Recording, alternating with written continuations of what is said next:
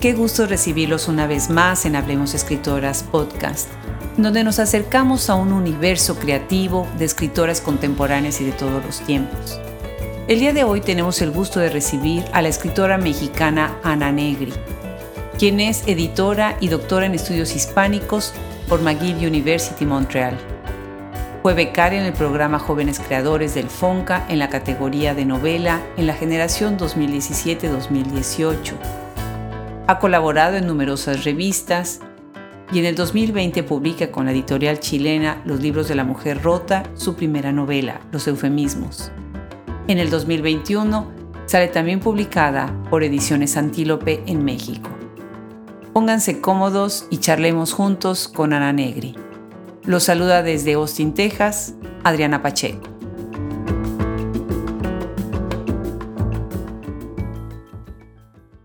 El día de hoy tenemos el gusto de presentar en Hablemos Escritoras a una escritora mexicana, Ana Negri.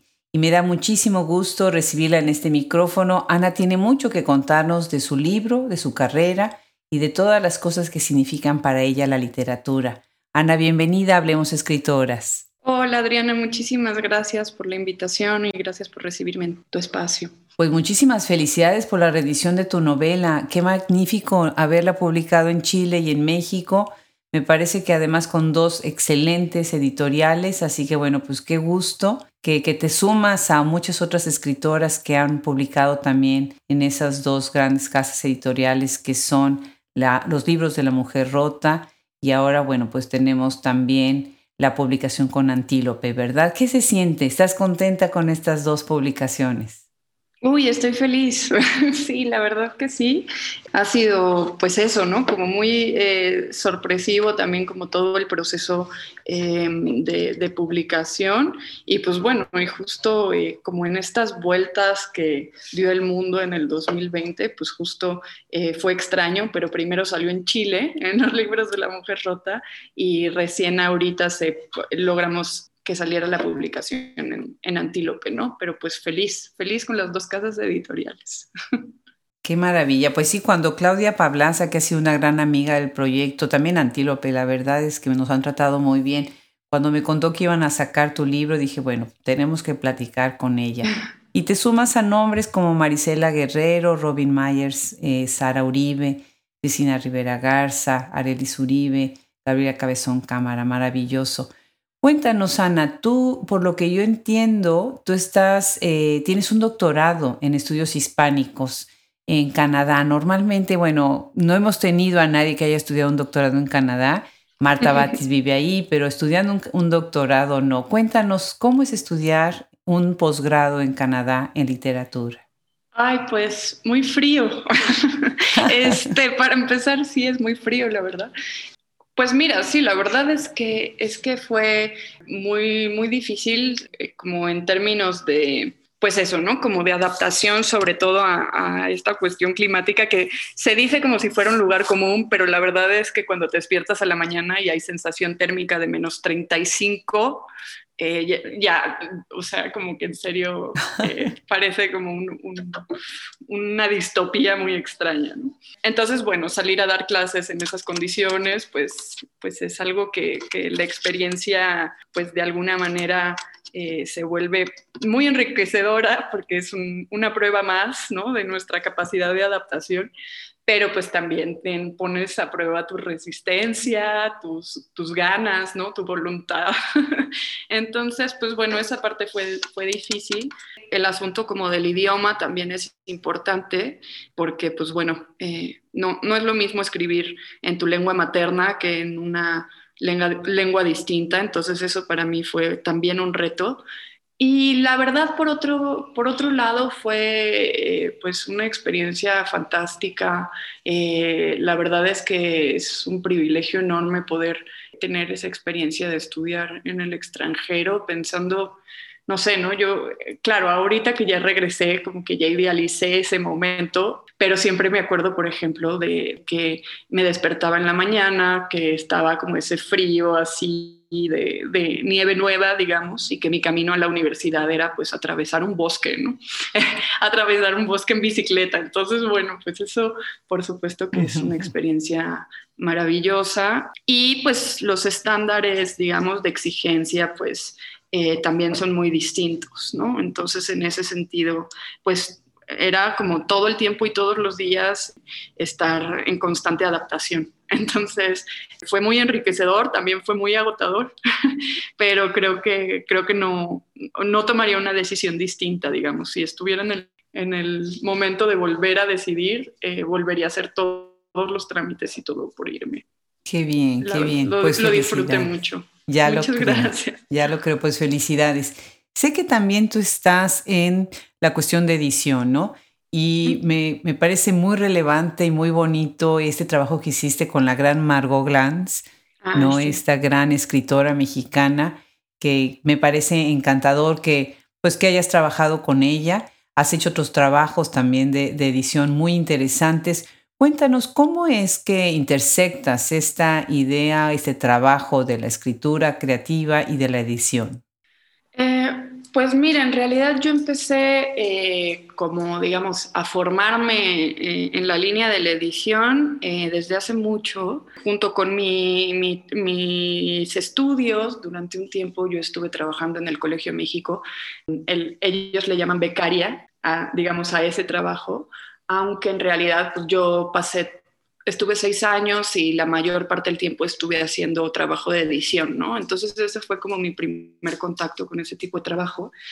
Ah, empecé creo que en el 2008 en el colegio y pues justamente fue más o menos el mismo eh, momento en el que empecé a escribir con más regularidad, ¿no? Eh, yo de alguna manera pues digo, siempre he llevado eh, mis, mis cuadernos, eso es como una costumbre que no sé en qué momento haya iniciado, este, pero digamos, en, a partir más o menos de ese periodo del 2008, empecé a llevar mis notas como con más, este, digamos, poniéndole un poco más de conciencia a, que lo estaba haciendo, ¿no? Antes lo hacía de manera casi que muy orgánica y después me di cuenta que no era necesariamente una práctica que todo mundo hiciera.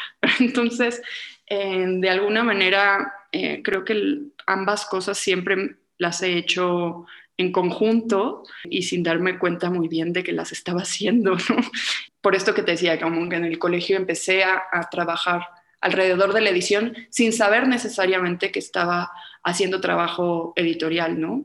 Después, obviamente, cuando salí de ahí, pues ya empecé a buscar eh, trabajo como pues corrección de estilo, este, este tipo de trabajos que generalmente pues forman parte como de una como de las alternativas que tenemos, ¿no? Que nos dedicamos a la, o queremos dedicarnos a la escritura, pero pues bueno, es muy difícil, eh, al menos en México, vivir de escribir, ¿no? Entonces siempre hay que hacer trabajos alternativos que por alguna extraña razón son considerados como dignos de pago y a veces la escritura pues no, ¿no? Entonces, eh, pues siempre han sido cosas que he hecho de manera paralela. Entonces, em, no lo sé, a estas alturas, por ejemplo, durante el doctorado y ahora con la novela, ¿no? que justo coincidieron pues el fin de mi, digamos, yo terminé de escribir la novela así como ya las últimas, últimas correcciones, creo que em, como a mediados del 2019. Y justo pues fue el momento donde eh, me buscaron el sexto piso para eh, que llevara la edición del texto de Margot, ¿no? Entonces, pues claro, hubo muchas cosas que yo creo que yo traía, ¿no? De, mi pensamiento, o sea, como de, mis, de las ideas que había estado trabajando, o de las temáticas que me, que me traían un poquito como eso, ¿no? Como que habían eh, captado mi atención, que yo creo que de una manera u otra también se me se trasladaron en mis lecturas a los textos de Margo, ¿no? Entonces, de alguna manera supongo que están súper conectados eh, como mi selección del libro de, la, de los ensayos de Margo con, con, mi novela, pero la verdad es que eh, otra vez, ¿no? Fue un trabajo que hice como sin, sin pensar que estaba vinculándolo en ningún momento, ¿no? Y que más bien ahora hay gente que me empieza a decir, ¿no? Como ah, pero bueno, esto que pusiste en el prólogo de Margo también se vincula, ¿no? cosas por el estilo que digo, ay, pues sí, no, no me había dado cuenta, pero sí, claro que, que también está, hay cosas de, de la novela que, que se fueron por, por, el lado de la selección. ¿no? Claro. Este Lo que Lezama Lima siempre llamó, ¿no? Los vasos comunicantes que tenemos en la literatura. Es que em, eh, también Margo habla justo, ¿no? Ella recupera también justo esa idea de los vasos comunicantes. Eh, y me acordé ahora porque también en... Eh, ah, bueno, pues ahora que mencionabas lo de los libros de la mujer rota, ellos también van a sacar un, bueno, una, una, reedición de un librito de Margo que se llama 200 ballenas azules, que es uno de los primeros textos que escribió. Sí, y ahí y justamente me pidieron también que, que participara como en el proceso y, y, en el prólogo. Entonces, pues ha sido eso, ¿no? Como esas, esos vasos comunicantes que muy bien eh, nombraste y que pues van llevando de un lado a otro por caminos impensados. Qué maravilla, qué gusto, qué gusto oírlo así como lo estás diciendo. Y bueno, pues qué buen tributo que se estén reeditando estos trabajos de Margo que son tan, tan fabulosos, ¿no? Ahora que estás mencionando otra vez a los libros de la mujer rota em, y que, bueno, sabemos que está ya tu libro en Antílope, ¿cómo se dio esta doble operación para las editoriales? ¿Cómo fue que, que lograste que se publicaran las dos? Claro. Claro, pues mira, la verdad es que yo en principio nada más eh, había, eh, me había acercado a Antílope. Eh, de alguna manera ellas tenían ya como, sabían más o menos del libro que yo estaba escribiendo. Yo había hablado también con Jasmina Barrera, le había contado un poco por dónde iba. y en algún momento nos leímos, Jasmina bueno, intercambiamos eh, manuscritos, digamos, y a Jasmina le encantó. Entonces, bueno, cuando terminé, digamos, de, hacer mis, mis ajustes a la novela, em, les pasé el manuscrito y bueno, y por suerte, porque pues claro, Antílope tiene como muy, muy acotado el espacio, ¿no? No publican tantos libros al año precisamente porque hacen como una especie de selección muy, muy minuciosa y por suerte eh, pudieron hacer un espacio para mi libro, ¿no? Entonces, el primer, digamos, acuerdo o, lo que fuera, no sé cómo llamarlo, eh, fue con Antílope. Ellos, de hecho, son eh, los que digamos en términos muy administrativos, ellos tienen los derechos de mi obra. Este, y eh, a través de ellos eh, fue que nos pusimos en contacto con Claudia, ¿no? Con Claudia Pablaza. Eh, y de hecho, ahora que lo pienso, fue mucho más casual, porque después de esa lectura que hizo Jasmina de mi libro, por razones personales, ella viajó a Chile eh, y le comentó a, Claudia, eh, pues que de mi novela, de, no sé, supongo que sus impresiones. Y ya cuando Jasmina volvió fue que firmé con ellos, con Antílope, eh, y en algún momento supongo que, Claudia una vez más tuvo como noticias de que Antílope iba a sacar el libro, y dijeron, pues sería maravilloso que eh, que pudiéramos hacer una especie de lanzamiento conjunto entre los libros de la mujer rota y Antílope. Y entonces eh, me preguntaron y yo pues fascinada, te imaginarás. y bueno, y entonces al final lo que sucedió es que por cuestiones justo pues fuera de, de las manos de, Antílope, ¿no? Como por cuestiones de, de, pandemia, de trámites, de toda esta cuestión que estuvo tan complicada en el 2020, pues no, no pudieron llegar como al lanzamiento en el 2020.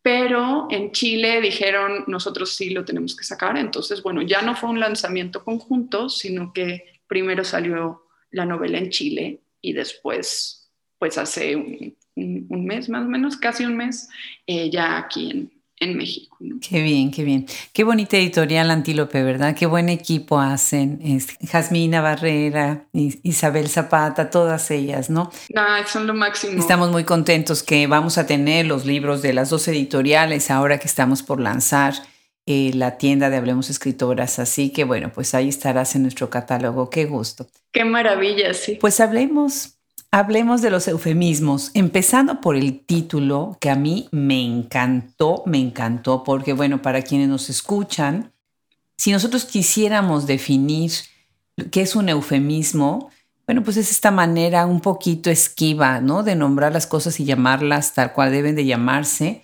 Es un recurso que se usa mucho para disimular, pues, situaciones incómodas, ¿no? Eh, palabras altisonantes que podrían parecer altisonantes para algunos, pero también es una manera de tapar la realidad, ¿no? Y de hacer frente a través de las palabras a situaciones y cosas que, que suceden, ¿no? Así que me pareció muy atinado el título, magnífico. Y por otro lado, la historia siempre me hizo pensar, me hace pensar todo el libro en eufemismos. De alguna manera, siempre estoy pensando en eso. Y bueno, es curioso el juego que estás haciendo también a través de los términos y de cómo vas nombrando las relaciones de las personas y demás, ¿no? Platícanos cómo es que surge este libro y por qué lo titulas Los eufemismos.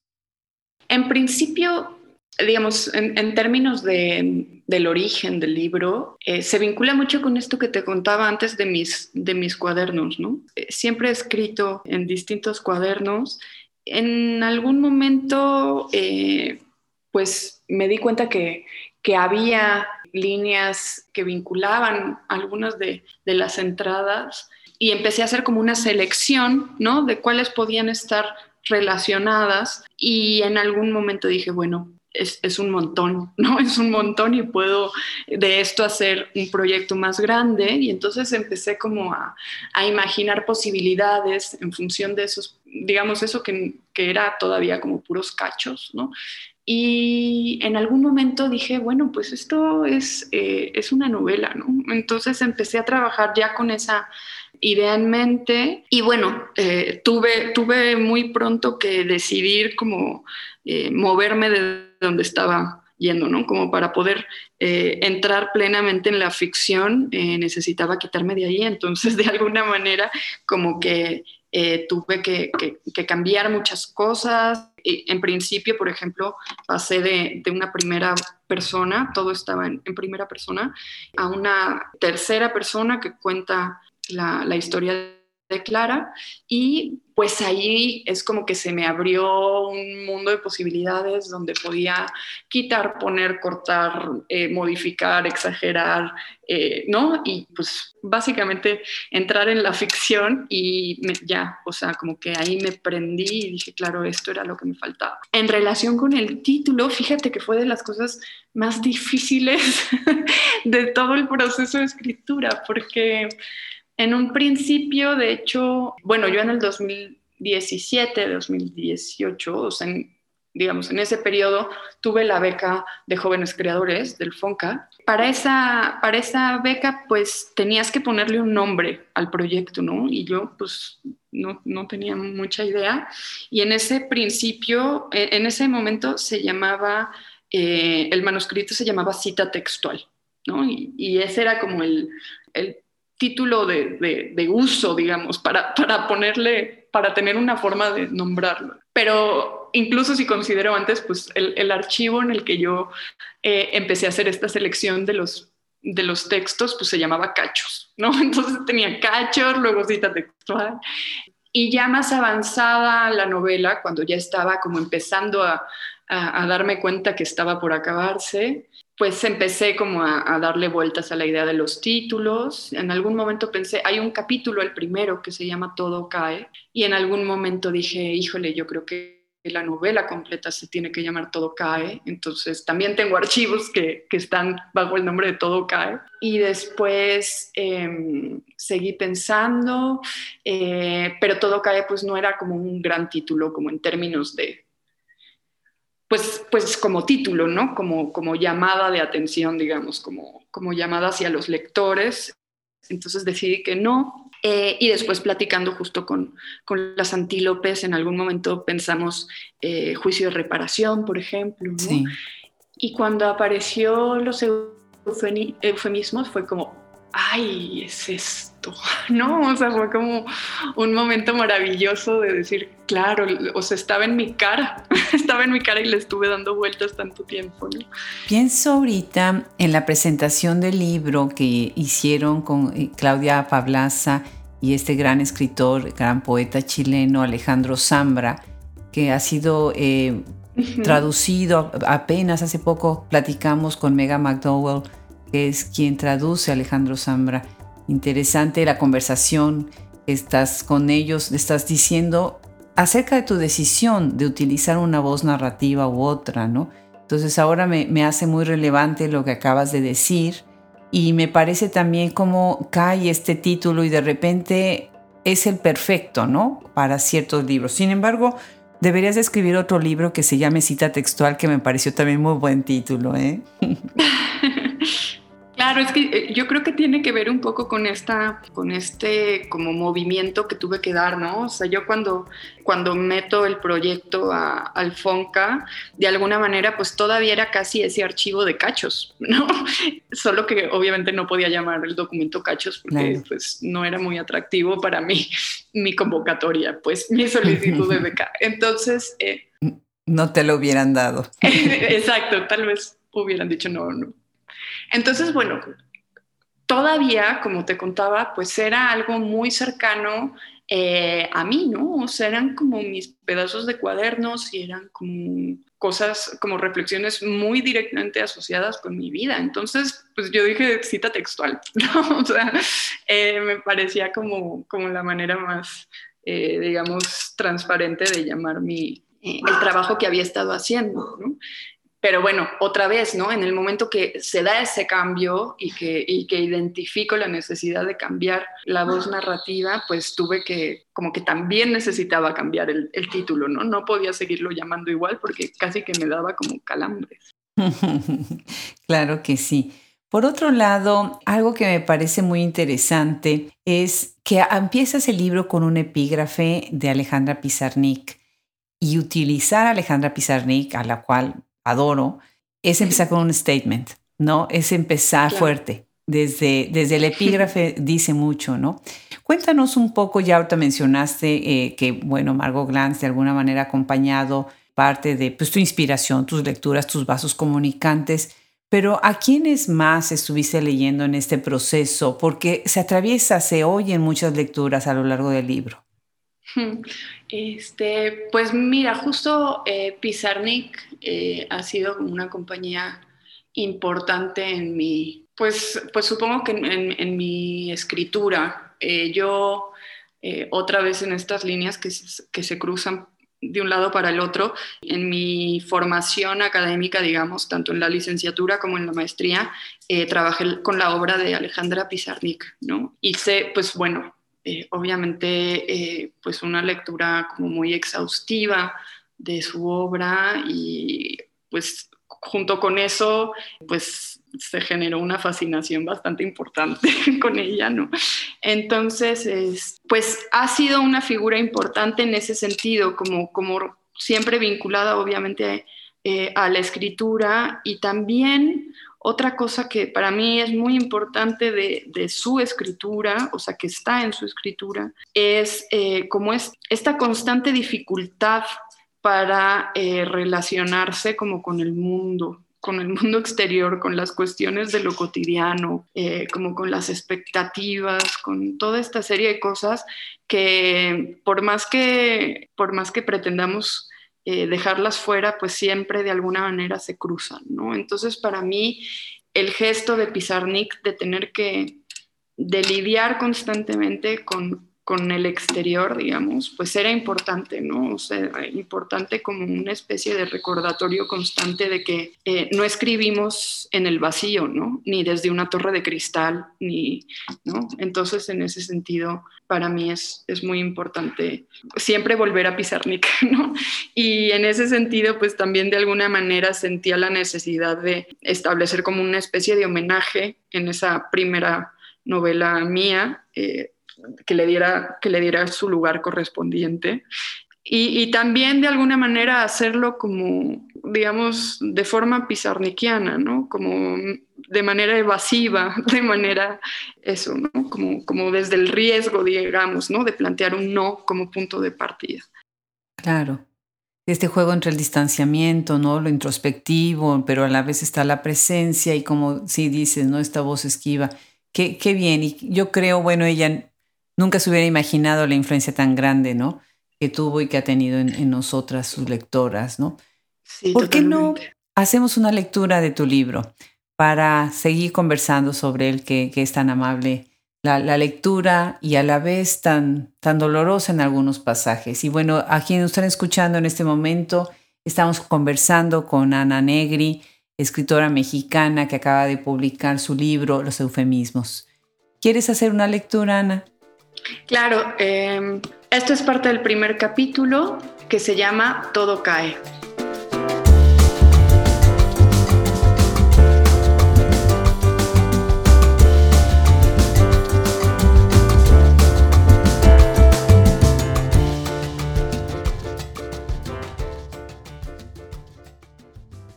Con medio cuerpo hacia afuera y los antebrazos apoyados sobre el barandal, Clara mira desde el balcón el mismo balcón del séptimo piso de Ávila Camacho 21, en el que hace 30 años su madre la bañaba en una tina de plástico azul los días de calor.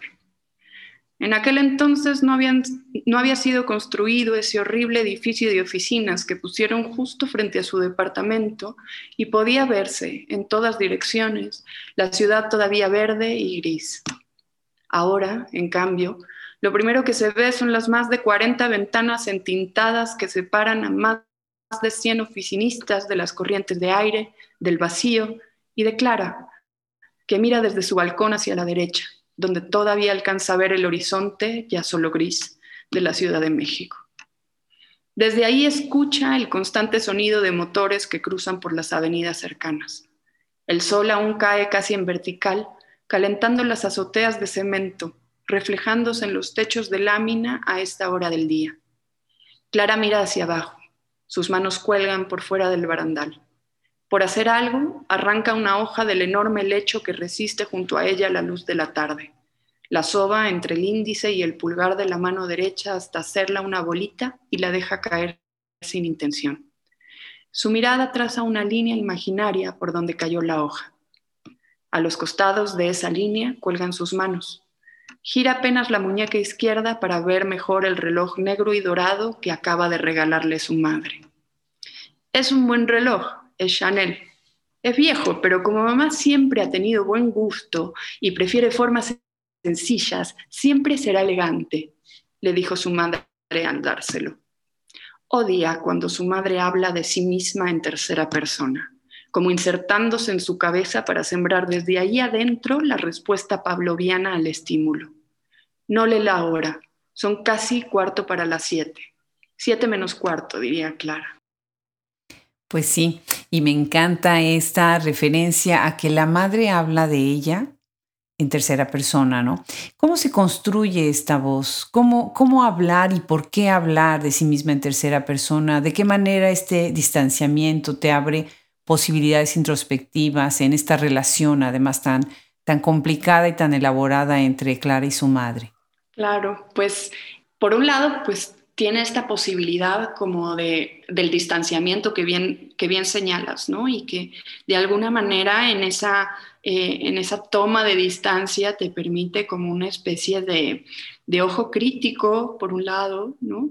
Y también de entrada como como a, la fantasía, a la construcción, ¿no? Como que eh, en ese distanciamiento se pueden hacer, como que entra todo tipo de, modificaciones, de ajustes, ¿no? Entonces se puede, digamos, como que reconstruir lo que sea necesario reconstruir, ¿no? Eh, no sé, pensaba un poco en, esta idea de Proust de que la memoria nunca es eh, el recuento de las cosas tal cual sucedieron, ¿no? Entonces, de alguna manera, creo que viene muy a cuento por eso, ¿no? Porque, porque en ese distanciamiento te permite acudir a esos, a esos recuerdos o a esas, eh, incluso, por ejemplo, en, esa idea de la madre, pues es la imagen que la madre quiere dar de sí misma, ¿no? Y entonces eso le permite ahí colocar lo que, lo que sea necesario colocar, ¿no? Entonces yo creo que, que por eso es tan importante esa, esa narración en tercera persona. Claro. Algo que me parece también que, que se nota en todo el relato, ¿no? Son estas, eh, estos desarraigos, estas pérdidas. Hay un par de escenas que, que se ve realmente cómo están sufriendo en esta relación eh, madre-hija, ¿no? Y, y hablar de lo materno-filial y ahora de las maternidades pues es un tema importante, ¿no? Ahorita acabamos de mencionar, por ejemplo, a Jasmina Barrera, Isabel Zapata. Hay una gran generación de, escritoras en México eh, y en el extranjero, en otros países, en Latinoamérica, en España, en Estados Unidos, ¿no? Que están retomando este tema de la madre, pero interesante cómo tú lo estás tomando, además desde el lado de la hija, ¿no? ¿Por qué hablar de esto? ¿Por qué hablar de la hija y desde dónde hacerlo en tu obra? Eh, sí, pues justamente eh, eso que estás marcando tal cual, para mí también como que es, es, muy importante, ¿no? De alguna manera, claro que las relaciones materno-filiales son eh, pues una vena, digamos, que recorre toda la novela y justo te iba a decir, ¿no? Como, que en, en, el sentido de la maternidad, no lo sé, por esto, ¿no? Porque finalmente los eufemismos responden más como a a las inquietudes eh, de, las hijas, ¿no? Y, me interesaba mucho en el sentido de que, bueno, pues también no todas las madres, eh, perdón, no todas las mujeres somos madres, pero sí todas las mujeres somos hijas, ¿no?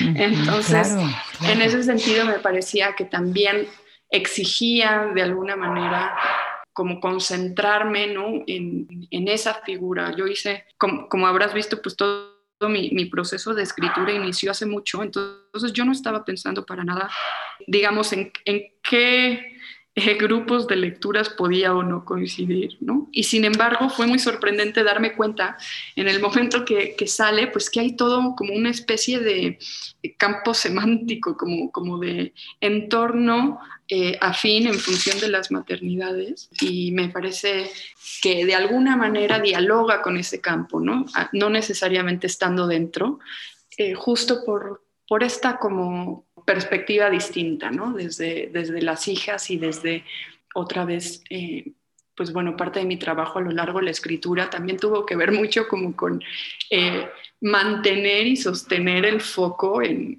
Clara, ¿no? Porque de pronto la historia de la madre pues tenía eh, muchísimas cosas interesantes que plantear, muchísimas líneas por donde me hubiera podido ir, pero siempre tuve como, como una especie de, de premisa en la cabeza de decir, no, es la historia de Clara, eh, quiero contar la historia de Clara, entonces, eh, por más que la madre obviamente tiene un lugar primordial en la novela, como que para mí sí era muy importante que fuera la visión de la hija, ¿no? que fuera eh, esa segunda generación, digamos, de todo el, el, el, trauma, digamos, de la experiencia de una dictadura, la que, la que tuviera relevancia en la novela.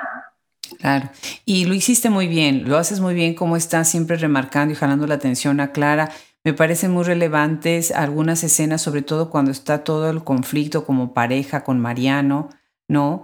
Eh, y e, e, esa escena en donde ella regresa y, están discutiendo por lo del coche y demás, me, pareció muy dolorosa. Eh, eh, de parte de los dos lados, ¿no? Tanto él como ella, ella encerrada en su propio sufrimiento y él pues viéndola partir y también sufriendo, ¿no? Me parece muy relevante. La idea también mucho del espacio, sí, cómo se manejan. Ahorita hiciste ya en la, lectura esta referencia, cómo se ve, cómo está viendo Clara la ciudad, ¿no? Ese México moderno eh, que ha crecido de una manera exuberante, ¿no? Por otro lado, estas referencias que tienes al temblor de 1985, que me hizo pensar muchísimo en Mónica Lavín, quien atinadamente me contaba sobre pues, cómo esta generación que vivió el, el temblor, pues fue marcada por este evento, ¿no? Y pues acá está hablando una niña que vive el evento. Eh, tú naciste en los ochentas, o sea, tú eres una generación que tenía cinco años cuando tembló, ¿no? Me parece muy interesante eh, toda esta cuestión espacial y la ciudad como un personaje importante en la obra. Cuéntanos un poco más sobre todo esto. Claro, pues, pues sí, eh, sí, sí, sí es sí es súper importante en, la novela y sí, estoy pensando si, si, si, te respondo primero sobre los espacios o sobre el temblor porque se me cruzan. ¿no? Este... Cuéntame, todo, de todo nos puedes contar. Eh, digamos, empezando por el tema del temblor, eh, sí, pues en el temblor es del 85, yo tenía dos años, ¿no? Entonces, digamos que lo que haya quedado en mí de esa experiencia, pues quedó en algún lugar como muy inconsciente de, eh, de, mi, digamos, memoria corporal, tal vez, no lo sé. Pero lo que sí quedó y, quedó muy presente y que, y que por ahí retoma esta propuesta de Mónica, tiene que ver con, con lo que se contaba en casa, ¿no? Así fue una experiencia eh, muy importante para, para, toda la familia, ¿no? Mis hermanas, yo tengo dos hermanas mayores, eh, bastante mayores, o sea, una me lleva ocho y otra nueve años. Entonces, claro, a ellas sí les, les, les tocaba la historia, digamos, como sí tenían un recuerdo muy vívido, ¿no? Ya de esa experiencia, entonces, pues sí era algo que, que estaba, que, que, se contaba en casa, sí era como algo relevante, ¿no? Eh, y yo supongo que también, también por eso aparece y, yo lo retomo en la novela como una especie también de, punto de quiebre, ¿no? O sea, eh, obviamente que tiene que ver con el quiebre eh, literal del piso, ¿no? como del, punto de, anclaje, pero eh, pues también como de manera simbólica, ¿no? Y, también, bueno, como con, con, toda la referencia, por ejemplo, a, a la experiencia de Clara misma, ¿no? Y de sus propias caídas. y, bueno, y en ese sentido, pues la ciudad se vuelve como un espacio profundamente ligado, por un lado, a la experiencia de Clara, ¿no? Con esta idea eh, de que se quiebra el suelo, ¿no? De que de alguna manera eh, se, vuelve un lugar inestable. Eh, y yo creo que parte de, las cosas que, que, traté de ir construyendo también tienen que ver con cómo esa ciudad a Clara se le vuelve cada vez eh, como más imposible de habitar, ¿no? O sea, bueno, como, como leía ahorita al principio, eh, ya se habrán dado cuenta quienes nos escuchan que empieza desde un balcón, ¿no? Y entonces la vista es esta vista como panorámica, de alguna manera desde ahí arriba, pues parece más o menos organizada, ¿no? Eh, y a medida que, que avanza la novela, eh, como que hay una especie de, pues de descenso, ¿no? Como en, todas las complejidades de la novela, es como, la misma novela es como una especie de caída, ¿no? En, todas las situaciones, en todos los entornos de la ciudad, que se vuelve, eh, pues, un espacio complicado también, ¿no? Se vuelve como otra forma en la que, en la que este personaje, Clara, se siente como fuera de lugar, ¿no? Entonces, eh, para mí era importante como transmitir esa sensación, ¿no? Como de, no pertenencia, como de extranjería en cualquier circunstancia, ¿no? Porque no se trata solamente como del espacio de, que ofrece la ciudad, sino también como en el contexto laboral, por ejemplo, ¿no? O, eh, mismo con, con, una pareja que, que, tiene como con un amantillo que tiene por ahí Clara, ¿no? Este, que también hay como una incomodidad de, de, bueno, ¿qué hago aquí? ¿No? Eh, entonces sí, para mí, para mí era importante usar los espacios eh, justo para mostrar eso, ¿no? Como, como no, no hay un, o Clara no encuentra un lugar para ella. Claro, definitivamente. Pues muy interesante eh, abordarlo desde esa manera, ¿no? Por otro lado, también no nada más la falta de pertenencia en lo que es los espacios y las relaciones, sino eh, un poquito en los orígenes, ¿no? Eh, también este juego, ¿no? De, de, dónde, de dónde es uno, de dónde viene la familia, ¿no? De dónde vienen los demás. Y si a veces nosotros tenemos que ser casi como un camaleón que nos vamos ahí este, mimetizando, ¿no? De acuerdo a, a dónde vamos a estar o con quién vamos a estar, o, de dónde nos dicen que somos, ¿no? Muy interesante esta cuestión de la pertenencia. El trauma intergeneracional que siempre va a afectar a veces más, a veces menos, ¿no? La relación madre-hija, ¿no? Cuéntanos un poco sobre cómo estás tú sintiendo esta relación de los testimonios de los padres, ¿no? Y cómo la hija ve a los padres en algún momento ya cuando es adulta ella, ¿no? Claro, sí, pues claro, lo que pasa es que en México, por ejemplo, pues no, no, eh, no hay como un, discurso sobre las dictaduras latinoamericanas de, los 70, ¿no? O sea, México recibió a todas estas personas, por supuesto, pero digamos hoy en día o desde hace algunos años hasta la fecha, eh, como que no hay, no hay, no hay ninguna narración alrededor de, ese asunto, ¿no? Eh, a diferencia de lo que ha pasado en los propios países que sufrieron estas dictaduras, ¿no? Donde, eh, pues bueno, desde hace años, eh, en mayor o menor medida, pues se ha hablado de estos temas, ha habido como expresiones también artísticas que los aborden, que, que dialoguen con, con, las generaciones, ¿no? Y entonces yo, por ejemplo, pues de alguna manera mantengo contacto, digamos, y el interés por, por las cosas que suceden en Argentina. Y entonces yo, por ejemplo, sí eh, leí mucho y vi muchas películas también, ¿no? Que hablaban sobre toda la cuestión de la dictadura, ¿no? Y películas muy duras donde abordaban, por ejemplo, todas las cuestiones testimoniales eh, y, sobre todo, pues narradas desde la perspectiva de los sobrevivientes de la dictadura, ¿no? De, los que la, vivieron como en primera persona. Y eh, después, más adelante, eh, empezaron a aparecer eh, gradualmente también como eh, las historias de los hijos, ¿no? O sea, como de estas segundas generaciones. Y ahí empieza a haber un movimiento muy interesante, a mi gusto, porque parte como de esta especie de visión, digamos, melancólica de, la memoria, ¿no? Pensando como eh, benjaminianamente, ¿no? O sea, eh, como que las primeras expresiones tenían esta idea melancólica de, lo que pasó. Eh, que de alguna manera reproducían lo que había pasado, volvían a contar la historia, volvían a contar sus experiencias. Y en estas segundas generaciones lo que aparece es una revisión, ¿no? una revisión que no necesariamente eh, cuenta los hechos eh, desde esa misma perspectiva o del mismo modo. Y entonces lo que aparece es algo distinto, ¿no? A mí me interesaba mucho eh, eh, plantear cómo podía ser esa, esa narración desde la, generación que de alguna manera también a nivel personal a mí me corresponde, que es la de las segundas generaciones, ¿no? Entonces, eh, por ejemplo, en México, que no hay como, como esa, o no llega tan fácilmente, o no está digamos, circulando, eh, digamos, cotidianamente, esa primera versión de los hechos, yo supongo que de pronto toparse como con una segunda, ¿no?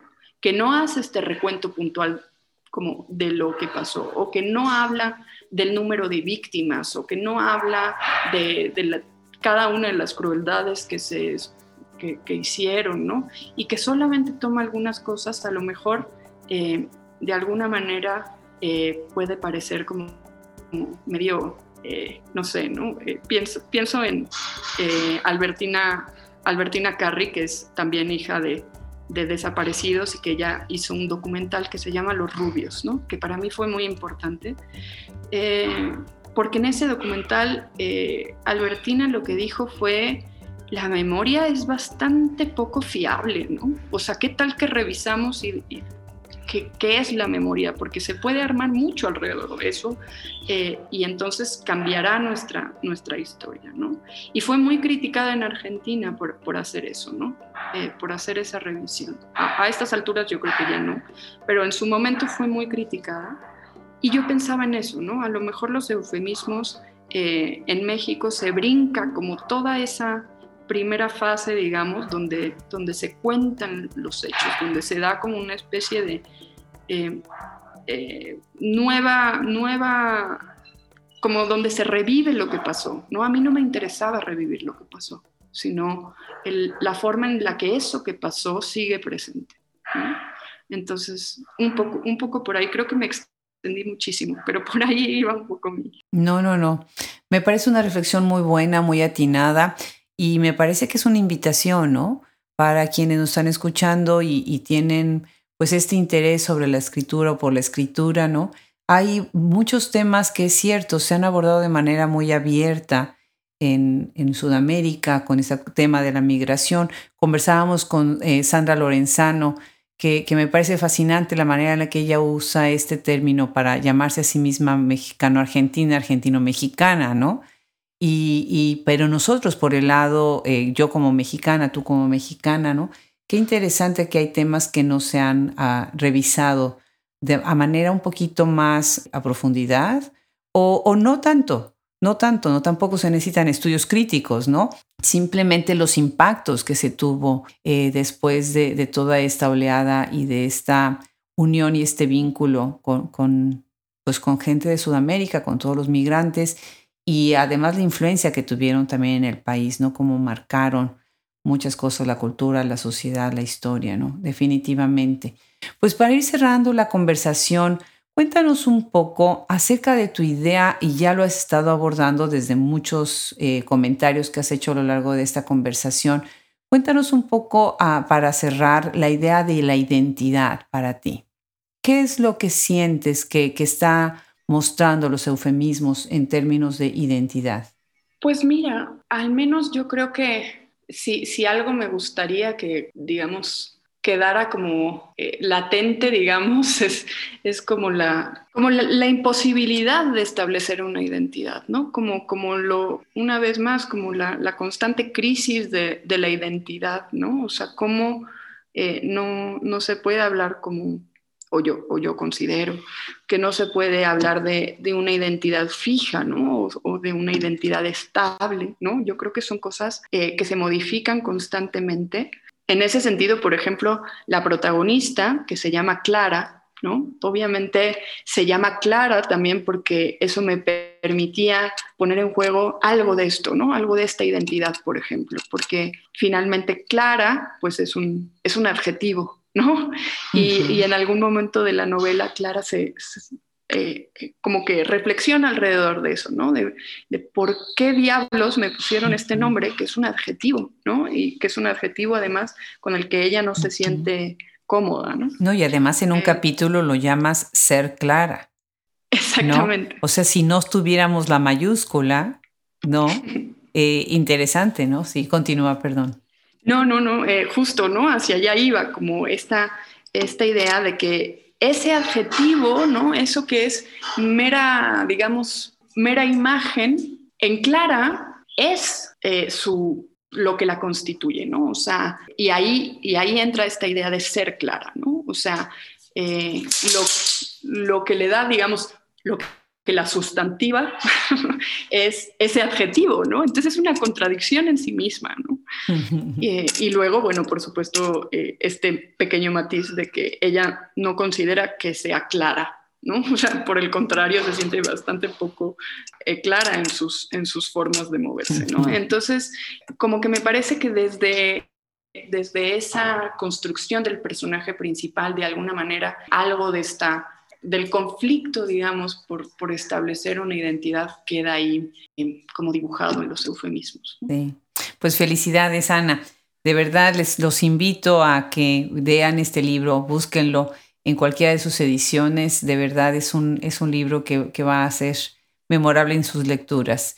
Y bueno, pues quisiera agradecerte mucho eh, que hayas sumadote y que estés apoyando este proyecto Hablemos Escritoras y bueno, estaremos esperando ya qué más viene para de Ana eh, Negri. Ah, pues te agradezco muchísimo, te agradezco mucho también como el, el voto de confianza y sobre todo, pues bueno, eh, la invitación a este espacio. La verdad es que me parece admirable lo que están haciendo en Hablemos Escritoras. Eh, les deseo muchísimos años más y, propuestas y, se, se, desarrolle de la mejor manera posible porque la verdad es que admiro mucho el trabajo que están haciendo. Muchas gracias por el espacio también.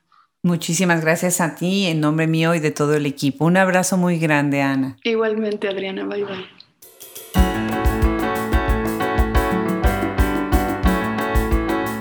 Qué delicia haber conversado el día de hoy con Ana Negri. Le damos las gracias por apoyar este proyecto y le damos las gracias también a todas las editoriales que hacen posible que lleguen a nosotros estos libros tan maravillosos escritoras tan talentosas, contemporáneas y de todos los tiempos. Agradezco muchísimo el trabajo que hace el equipo Hablemos Escritoras, Fernando Macías Jiménez en la edición, Andrea Macías Jiménez Social Media, Wilfredo Burgos Matos, Alejandra Márquez, Liliana Valenzuela, Juliana Zambrano, Fran Denster, Verónica Ríos, colaboradores y curador literario. Los invitamos a que nos visiten en nuestra página web, que revisen nuestra enciclopedia y biblioteca. No dejen también de seguirnos en nuestro blog, en donde tenemos las mini reseñas para invitarlos a leer y conocer más libros, así como nuestro comentario crítico que aparece cada sábado. Les da las gracias desde la hoy lluviosa ciudad de Austin, Texas, Adriana Pacheco.